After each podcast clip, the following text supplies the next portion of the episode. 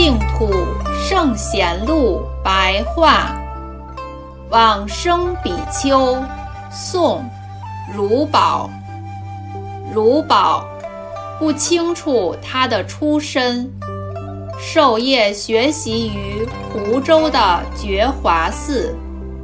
他听说古代大德有以玉僧的功德回向往生净土的，因此建立御史，供给大众僧沐浴。如此，经过二十年之后。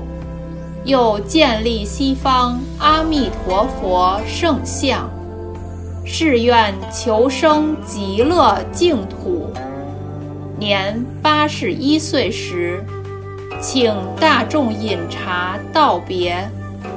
此时，突然听到一阵钟声响起，大众正在惊异的时候，如宝即结跏趺坐。